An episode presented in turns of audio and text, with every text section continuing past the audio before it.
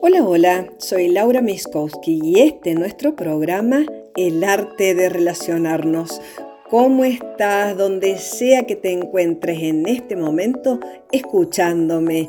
Te doy la bienvenida a este nuestro espacio y como siempre te agradezco que estés ahí.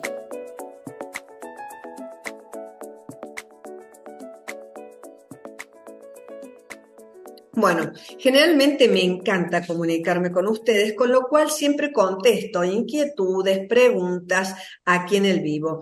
Pero lo últimamente, algunos viernes, hay consultas individuales que las estamos tratando aquí. ¿Qué me he dado cuenta? Te cuento. Hubo una pregunta muy bonita que me dejó Liliana, que te la voy a leer y que viene al pie de por qué es importante que hablemos, sepamos de las constelaciones familiares. Mira, Liliana me contó hoy, desconozco si tendrá que ver con los registros. Es que yo nací al octavo mes de embarazo. ¿Influye o no el tiempo de gestación en las lecturas? Y me pone luego la fecha de nacimiento. Y entonces, para mí, Liliana, yo te quiero pedir perdón porque no te voy a poder eh, contestar, porque las constelaciones familiares no tienen nada que ver con los registros akáshicos, ni tampoco tienen que ver con la biodecodificación. Entonces, ¿qué pasa? Me encanta tu pregunta, porque me da pie a esto que estamos haciendo en el arte de relacionarnos. Mi expertise tiene que ver con la filosofía de Hellinger. Y la filosofía de Hellinger es como una manera, dos cosas tiene, que ahora voy a extenderme un poco más, pero dos cosas puedes ver. Por un lado, el procedimiento, que es como poner una lupa en el conflicto de alguien para encontrar hilos invisibles que nos permiten ampliar la mirada, entender más los sucesos, integrar algo en el alma. Hoy voy a hablar más sobre constelaciones familiares desde ese lugar. Y por otro lado, es una filosofía eh, que nos ayuda a entender cómo funcionan los sistemas humanos y cómo podemos mejorar nuestras relaciones. Lo que es registros akáshicos yo no tengo idea. No tengo idea si tiene que ver esto con, con, las edades, los nacimientos. Para constelaciones no importa ni la fecha ni la hora en que naciste. Para constelaciones lo que importa es que todos los que pertenecen en tu familia estén. Ese es lo básico de lo básico. Mira los intercambios y mira las transgresiones que puede haber en el sistema familiar. Entonces, hecha esta salvedad, te reagradezco, Lili, tu pregunta porque me ha permitido contestarte a vos, que no te puedo decir sobre los registros porque desconozco, pero contestar a muchos y traerlos a muchos los que las constelaciones familiares son. Así que Gracias, Lili querida. Bueno, vamos a continuar hablando de constelaciones familiares. Cuando alguien habla de constelaciones familiares, generalmente habla básicamente del procedimiento. Y este procedimiento es un método de intervención que ha ayudado a muchas familias, a muchas personas a resolver conflictos, ¿no? Pero ahora vamos a ver también un poquito más del enfoque filosófico profundo. Para mí, eh, para mi criterio, digamos, eh, lo he resumido en una frase que te quiero compartir y a partir de esa frase que podamos entender un poquito más ¿Por qué sirve constelaciones familiares para nuestro bien, buen vivir?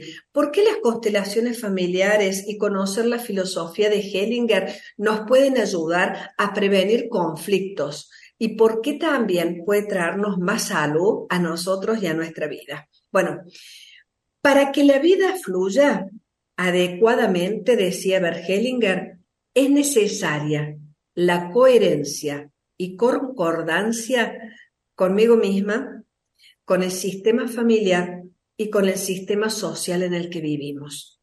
Te voy a leer esta frase de Bert Hellinger. Escúchala bien.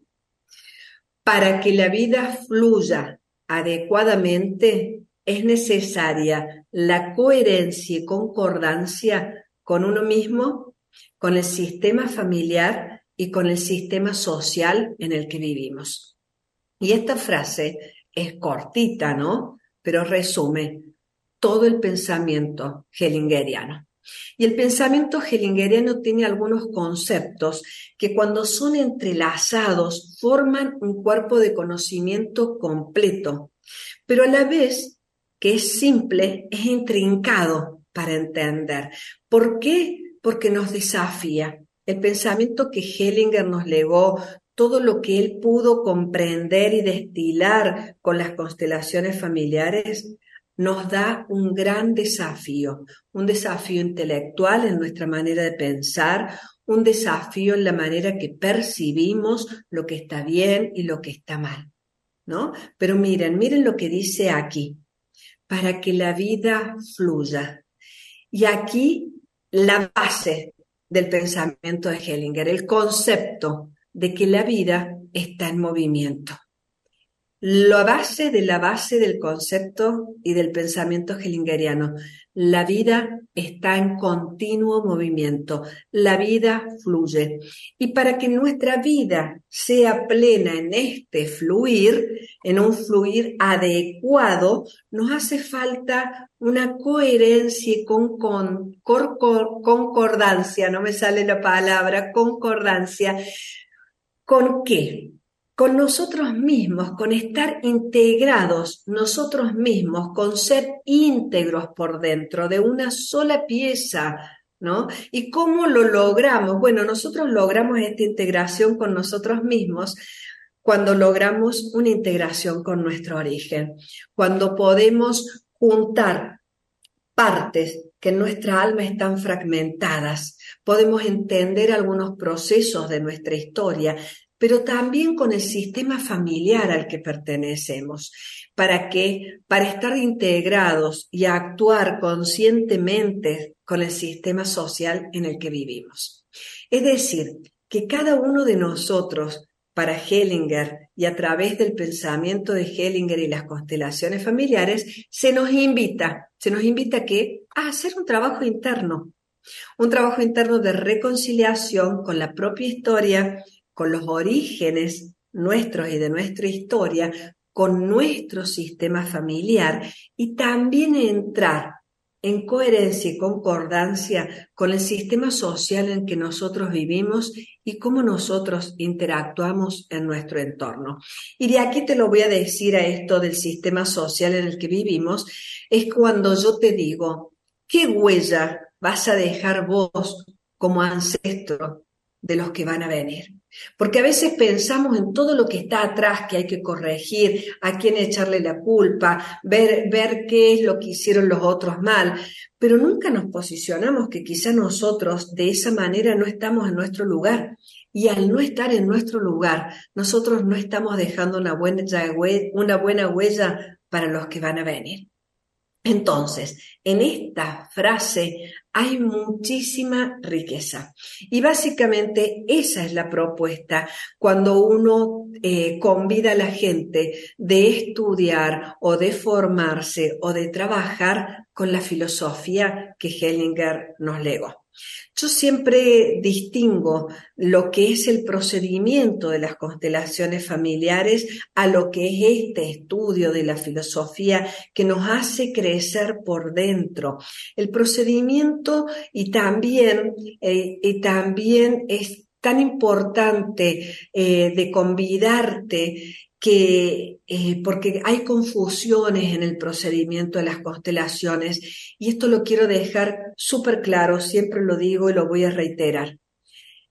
Una intervención o una constelación jamás va a suplir el trabajo que tengas que hacer en una psicoterapia tampoco tiene las mismas distinciones ni es el mismo ámbito de intervención. Un psicoterapeuta trabaja en un espacio de intervención con toda la defensa de nuestra psique para llevarnos a un desarrollo de nuestro yo que podamos estar manejando de la mejor manera nuestra realidad de vida. Y es riquísimo y muchas veces necesario. El acompañamiento psicoterapéutico es fantástico. Una constelación es poner una lupa en el sistema relacional. No suple bajo ningún punto de vista la intervención que hace un psicoterapeuta. Una constelación puede servir, por ejemplo, en, en otras áreas que no es la psicológica. Puede ayudar muchísimo, por ejemplo, en lo que es el área eh, jurídica, en lo que es el área pedagógica, en lo que es cuando se aplica las constelaciones familiares a las empresas, al management sistémico.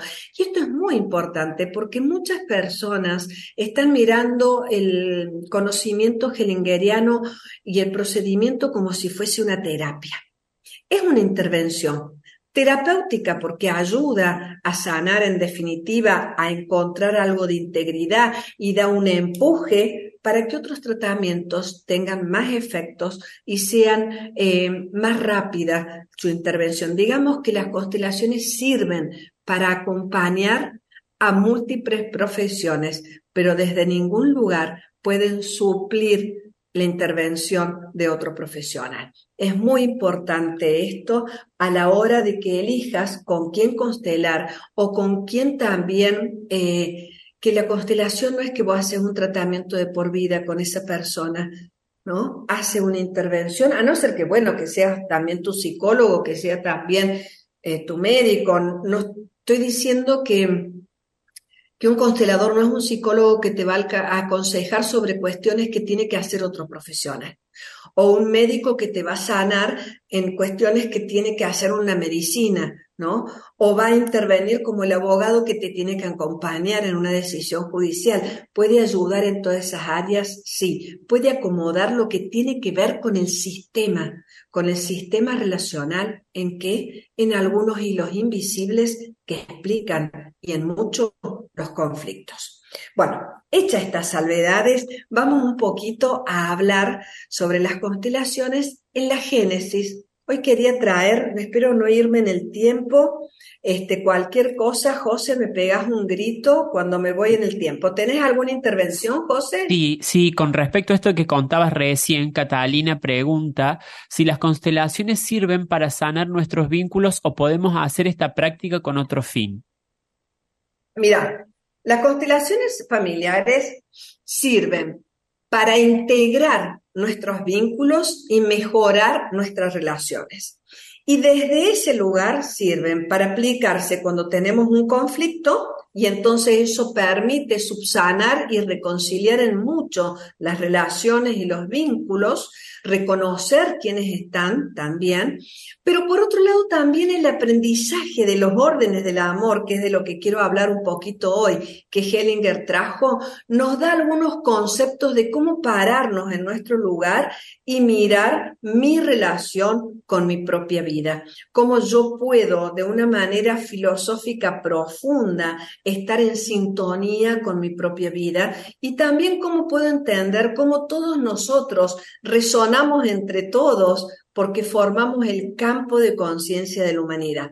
Entonces, sirve para sanar, a mí la palabra sanar me parece un poquito que no me gusta, sirve para reparar en muchos los vínculos, sobre todo las relaciones porque siempre vamos a estar vinculados. El vínculo no se puede romper. La relación es la que va cambiando. Y para eso sirve mucho, para entender algunos entuertos, para solucionar conflictos, para ubicarme en mi lugar, para resolver y tomar decisiones. Ahí eh, tengo escrito algunas cuestiones que me puedo olvidar y que te las voy a, a nombrar.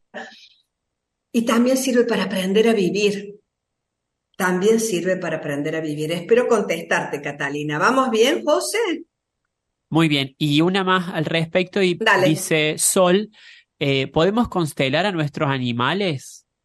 Hay gente que lo hace. Hay gente que constela los animales. Yo en mi práctica de estar eh, algunos años junto con Sofía y con Bert, ellos siempre miraban la relación con nuestra mascota este, como una relación afectiva que quizá nos estaba faltando, en donde la mascota estaba como un miembro de la familia también este, en ese momento. Me acuerdo en algunos momentos que ellos marcaban que la cantidad, cuando alguien tiene muchas, muchas, muchas mascotas, en la familia se podría prever de algún modo de que había muchos niños no natos. Este, pero yo no es mi expertise, no conozco mucho sobre el tema como para darte más data. Bueno, esas son las preguntas por ahora. Bueno, ahí vamos, seguimos entonces, seguimos.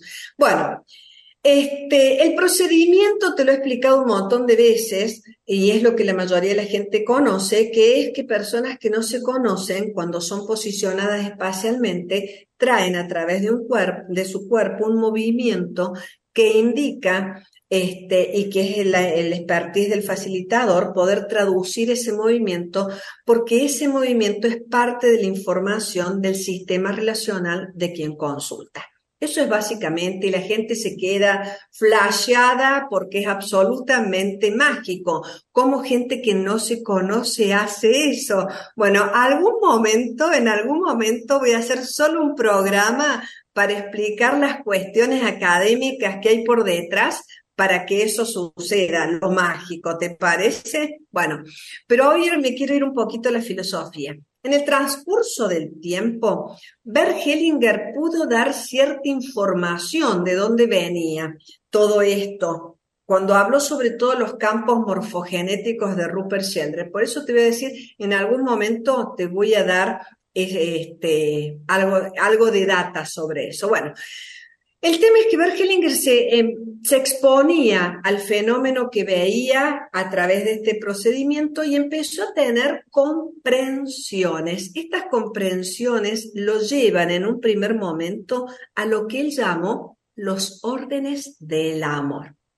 Los órdenes del amor, que ya los vamos a desarrollar en este programa y en otro más, tienen dos conceptos fundamentales que son los que te quiero dejar hoy dos conceptos fundamentales que sirven para vivir también en lo que te voy a decir, ¿eh? porque te voy a dar ejemplos.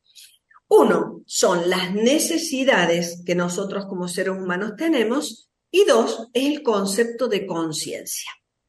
Los órdenes del amor eh, son, vos los podés encontrar lo primero que podés encontrar de los órdenes del amor, el primer desarrollo grande, en un libro, porque siempre me piden los libros, che, bueno, en un libro que se llama Felicidad Dual, de Gunther Weber, que salió en el año 2002. ¿Quién era este Gunther Weber? Era un señor que lo seguía, Bergelinger, lamentablemente después se distanciaron, pero lo seguí y lo acompañó durante mucho tiempo a Bergelinger y anotaba todos los, los casos de aplicar el procedimiento.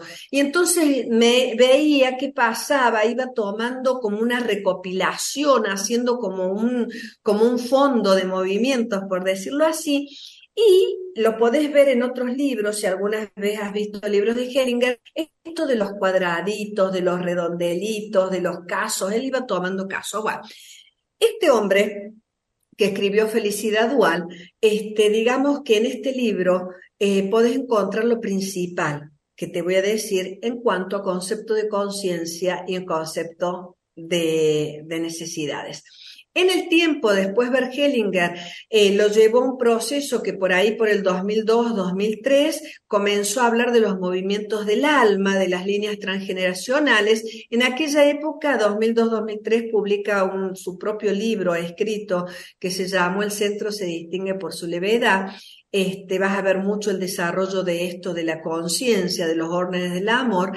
Y luego él fue y terminó hacia el 2005 trayendo el movimiento del espíritu, eso que ahora parece que recién se descubre gente. Bueno, no, Hellinger lo trajo en el 2005, Movimiento del Espíritu, eh, para terminar el 2009 fundando la Hellinger Ciencia, su propia escuela. Bueno, yo la Hellinger Ciencia la pongo en el 2008 más o menos el inicio, porque en febrero del 2008 él hizo su primer eh, entrenamientos de su escuela en la Universidad de Emilio Cárdenas en el grupo CUDEC de México. Bueno, estos son los libros. En el 2005 te recomiendo leer El Manantial, no necesita preguntar por el camino, de Alma Lepic. Eh, y eh, la Hellinger Ciencia, tenés El Amor del Espíritu, de editorial del Instituto Gestal de Barcelona. Bueno, en el 2011 pasa la teoría de los campos, eh, con todo lo que es el movimiento de Rupert Sheldrake en el libro La sanación, manifiesto del siglo XXI, y ya te di toda la bibliografía importante para que tengas ahí, porque después me escriben, ¿y qué libro, qué libro, qué libro, qué libro, qué libro? Ahora quiero ir a esto de, de las necesidades. Hellinger en el 2011 cuando empezó a hablar de todo lo cuántico, que ahora también es como si se hubiese recién descubierto, cuando él en realidad ya en el 2011 hablaba de los campos morfogenéticos y Rupert Sheldrake, él siempre aclaró que lo anterior no desaparecía. Y esto te quería traer que la base de los órdenes del amor esté en la base de todo movimiento hellingeriano, porque si no uno no sabe traducir el movimiento que hay en el campo. No lo puedes traducir si no conoces los órdenes del amor. Eh, por eso la evolución del pensamiento de Hellinger es importante de conocer. Es importante. Vamos a los órdenes del amor. ¿Qué son los órdenes del amor? Bueno, Hellinger, ¿qué decía de los órdenes del amor? Que el orden del amor nos pone límite dice Bert Hellinger, que son inamovibles y que solo se conocen por los efectos. Y lo primero a conocer, te decía recién, es el concepto de necesidad. Es el primer concepto que marcó Hellinger. ¿Y qué decía de las necesidades? Que las necesidades son impulsos, fuerzas o impulsos para sobrevivir y que son reacciones instintivas e inconscientes y que estas necesidades se expresaban a través de una sensación de malestar o bienestar. En un primer momento, Hellinger los llamó culpa o inocencia, que encontraban su equilibrio a través de la conciencia. Estas necesidades son tres y solo tres. Vinculación o pertenencia, compensación e intercambio entre el dar y el tomar, y la tercera es el orden, la estructura, las reglas o jerarquías dentro del sistema. Vuelvo a decirte, las necesidades son las fuerzas instintivas, impulsos para supervivir. Y nosotros necesitamos estar vinculados para sobrevivir.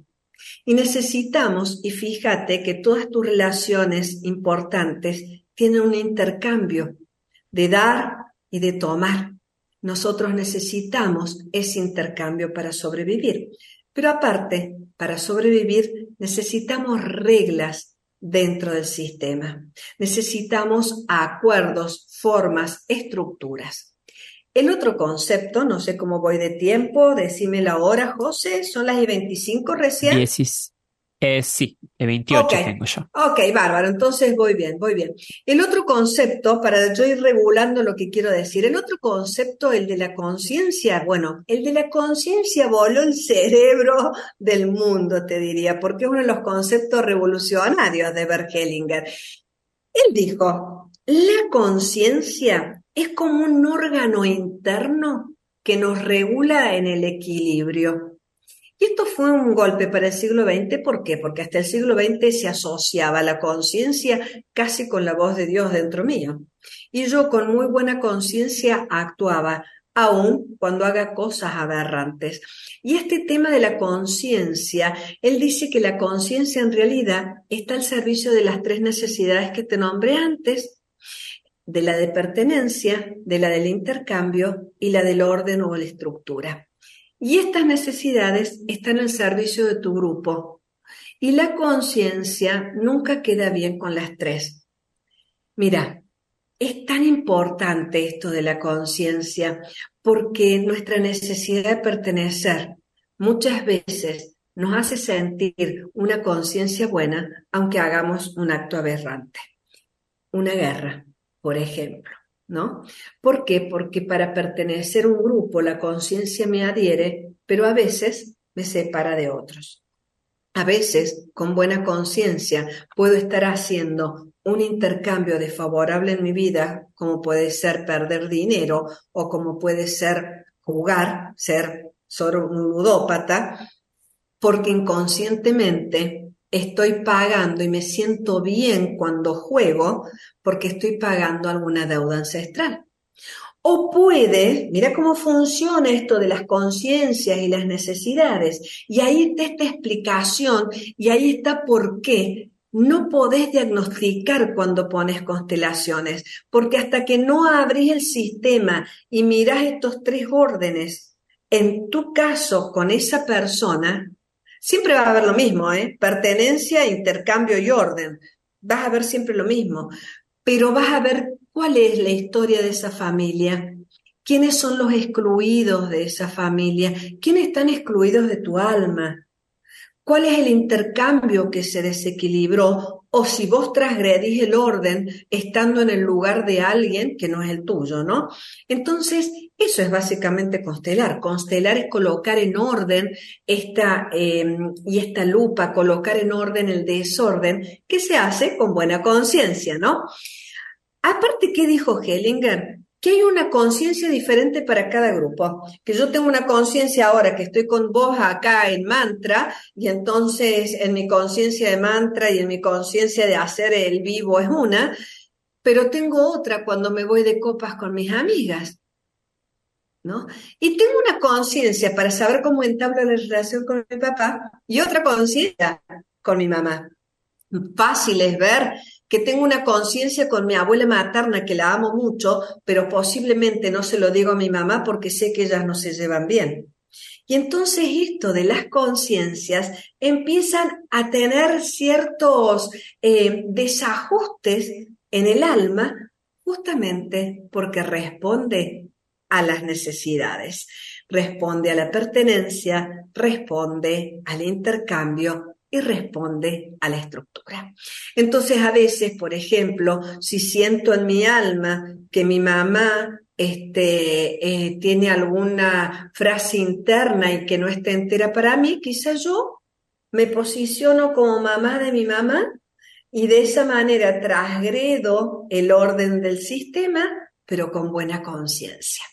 Bueno, eso como para ir entendiendo un poquito de cómo es esto de pertenecer, cómo es esto de intercambiar y cómo es esto del orden a través de las necesidades y las conciencias. Este, hay un ejemplo que siempre me gusta dar y que te, y que te vas a reír. Yo sé cómo comportarme con mi marido, las cosas que hacen que yo pertenezca o no pertenezca, cómo es nuestro intercambio, los roles que ocupamos y los lugares, ¿está bien? Pero es otra con mi amante. Y entonces es otra de otra manera, la relación que tengo son otras las pertenencias, son otros los órdenes del amor. ¿No? Y la gente se ríe, es otra la estructura. Bueno, entonces, ¿qué dice Hellinger? Que la conciencia es un camaleón.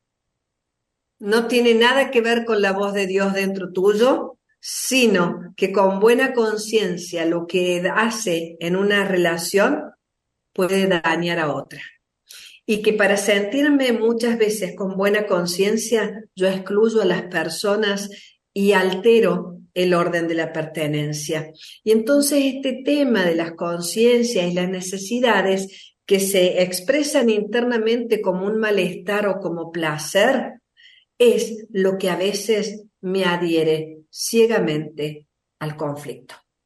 Esta conciencia, dice Hellinger, puede ser personal, puede ser del grupo, puede ser eh, órdenes que hay en mi sistema. A veces mi sistema familiar y lo que está bien y la conciencia de mi sistema familiar puede poner en jaque el tuyo, eso se ve muchas veces en las parejas, eh, a veces esta buena conciencia me hace sentir bien eh, cuando yo pierdo dinero, bueno, y todo ese tipo de situaciones en donde se alteran los órdenes del amor para pertenecer. Básicamente por ahí viene.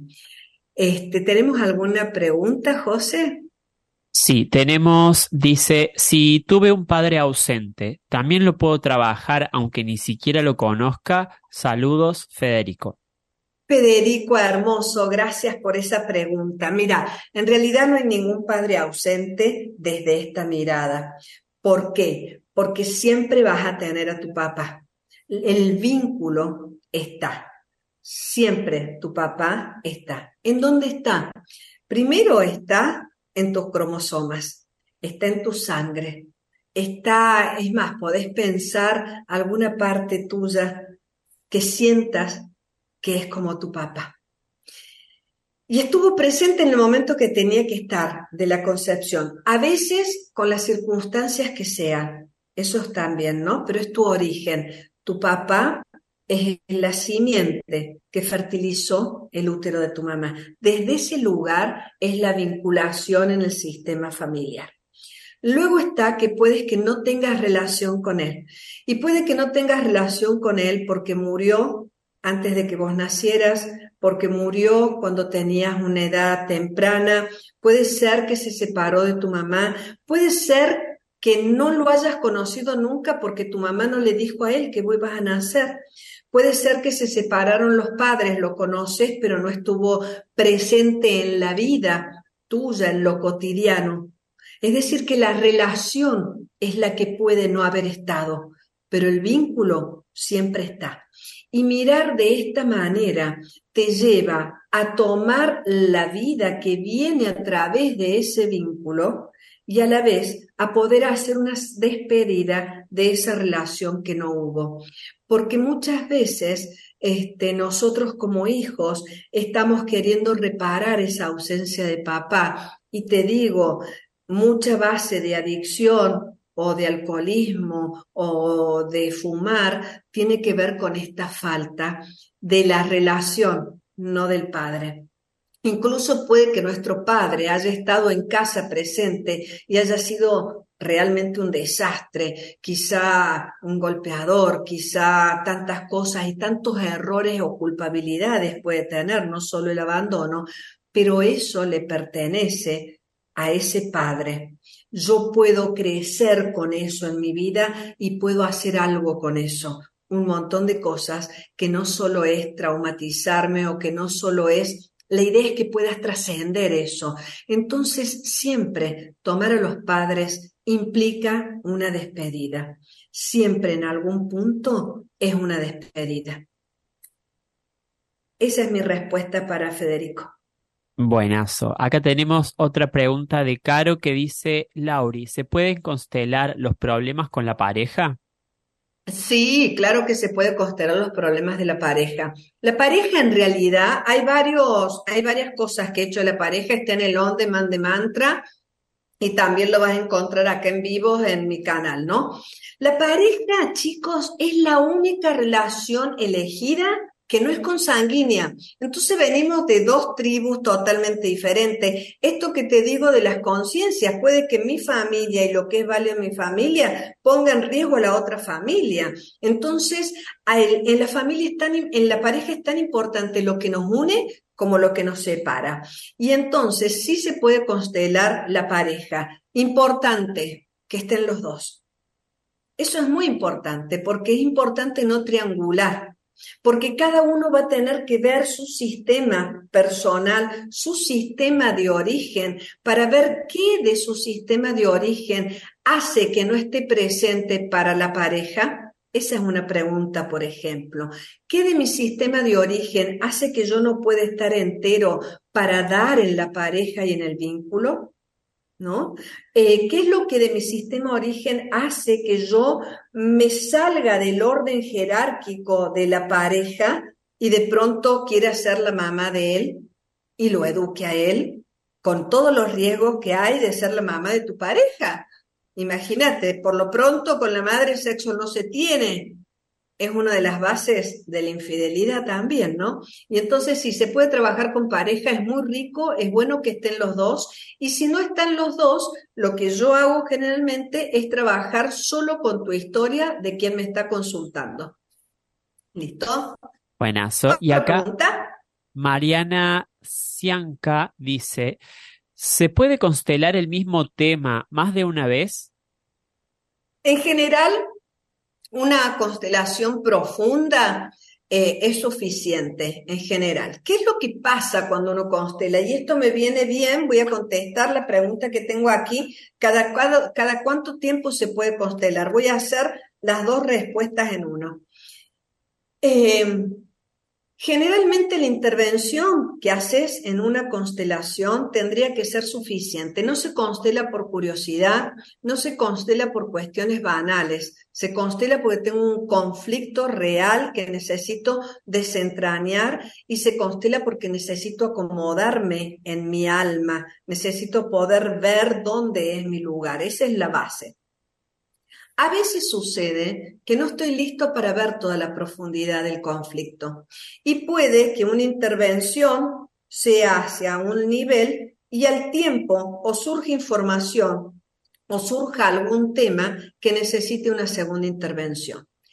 A mi criterio, lo que yo recomiendo es no constelar como quien va a comprar pan a la esquina y ahora quiero facturas y después quiero masas y más tarde quiero criollos. No es la idea, ¿no? Eso es nefasto para el alma de tu familia.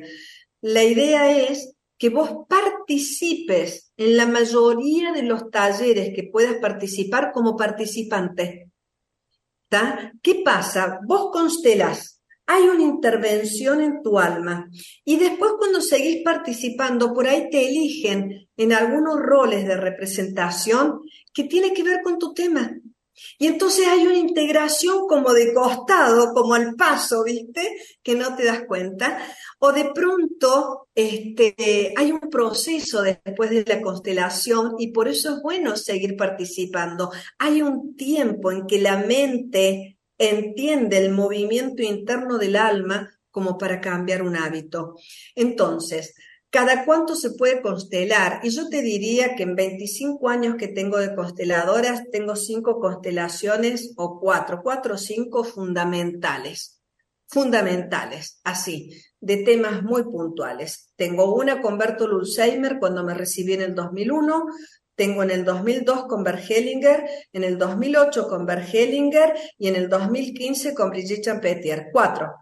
Cuatro constelaciones fundamentales en mi vida que me pegaron un giro, que me dieron otro entendimiento, que destrabaron en mucho lo mío y lo de mi familia. Pero después he participado en cuanta constelación pude participar porque me nutre el alma, porque entiendo más, porque empiezo a modificarme, a posicionarme y a eso que fue la constelación encuentra un, un suelo para crecer. La constelación es como plantar una semillita. Entonces vos plantás la semillita y la dejas tapadita, pero después, el participar en talleres, un proceso de psicoterapia que hagas, alguna otra eh, cosa que puedas hacer en tu vida que te ayude a transformar, es como echarle agüita. Y entonces va a ir creciendo eso que la constelación sembró. Esa es mi contestación. Bien, y tenemos una pregunta más de Cristina Bach que dice, cuando una hija tiene trastorno límite de personalidad, ¿qué significa y cómo se la ayuda? Bueno, trastorno límite de personalidad, lo, lo primero es que tengo un acompañamiento psicoterapéutico y quizás psiquiátrico, ¿está? Porque estamos hablando de una enfermedad con diagnóstico estás dando, con lo cual calculo que un médico te ha dado ese diagnóstico.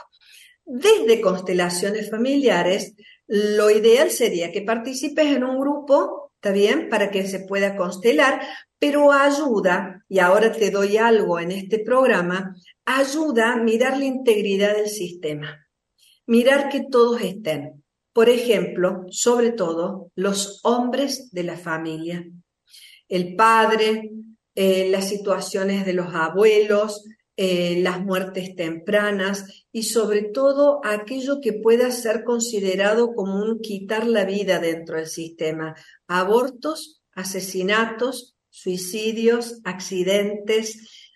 integrar, ¿qué quiere decir? Que vos como mamá te abras a todo eso que puede difícil en tu familia y quizá en la familia del papá, en un sí sin temor. En este sí sin temor se produce en el campo de información del sistema como un acople de las cosas que estaban separadas. ¿Por qué? porque generalmente es el miedo lo que hace que las cosas se separen y después en generaciones posteriores se ven como una enfermedad. Espero haberte ayudado. Un abrazo grande para vos y tu hija. Acá dice, muy bien, muy bien, muchas preguntas. Eh, dice Guido, tengo una hermana con bipolaridad, ¿significa algo en la familia? Tal cual como la respuesta anterior tal cual como la respuesta anterior en diferentes niveles. Es decir, un trastorno límite es estoy en el límite, una bipolaridad estoy un poquito más arriba, un autismo quizá estoy un poquito más arriba, una esquizofrenia estoy un poquito más arriba, pero la intervención es siempre mirar lo que está separado en la familia, lo que dio miedo a la familia e integrar sobre todo a los hombres. Buenas, hasta ahí están las, consultas. Acá hay una que me dice, desde la primera constelación todo cambió y me acuerdo de eh, tus palabras. Ay, gracias. Eh, en tu familia, por todos, ¿cómo dice? Eh, si tu familia son todos buenos, y empecé a entender. Bueno, en toda la familia, gente querida, están los que son malos también, los que hay hechos que dan vergüenza, hay hechos que ha habido temor. Por eso la familia tiende a, con buena conciencia, excluir eso, como una manera de querer supervivir también, ¿no? Entonces no nos tenemos que pelear con estas cuestiones de los ancestros o con estas cuestiones de nuestra gente. Bueno, acá tengo preguntas que tengo eh, en Cristina dice, hay muertes tempranas. Gracias, perfecto, Cristina. Entonces, las muertes tempranas a veces asustan y entonces es bueno que le brindes, a mí me gustan mucho los rituales, ustedes saben que me gustan los rituales, es una forma de integrar el ritual. Eh, y entonces podés brindarle, por ejemplo, Cris, eh, prender unas velas blancas, eh, para todos esos niños que murieron temprano, llevarlos a tu alma, a tu corazón. Si son tuyos, si son hijos tuyos, poder entregarte un poco a ese dolor. Este, y si son abortos, tener muchísima compasión con vos cuando toques ese dolor. ¿Para qué? Para dejar que los niños terminen de morir. Lo más difícil en una constelación, y ahora cierro, lo más difícil es despedirse y dejar que el pasado se retire. Sin embargo, lo que propicia la constelación es dejar que ese pasado vuelva al origen y ahí se disuelva.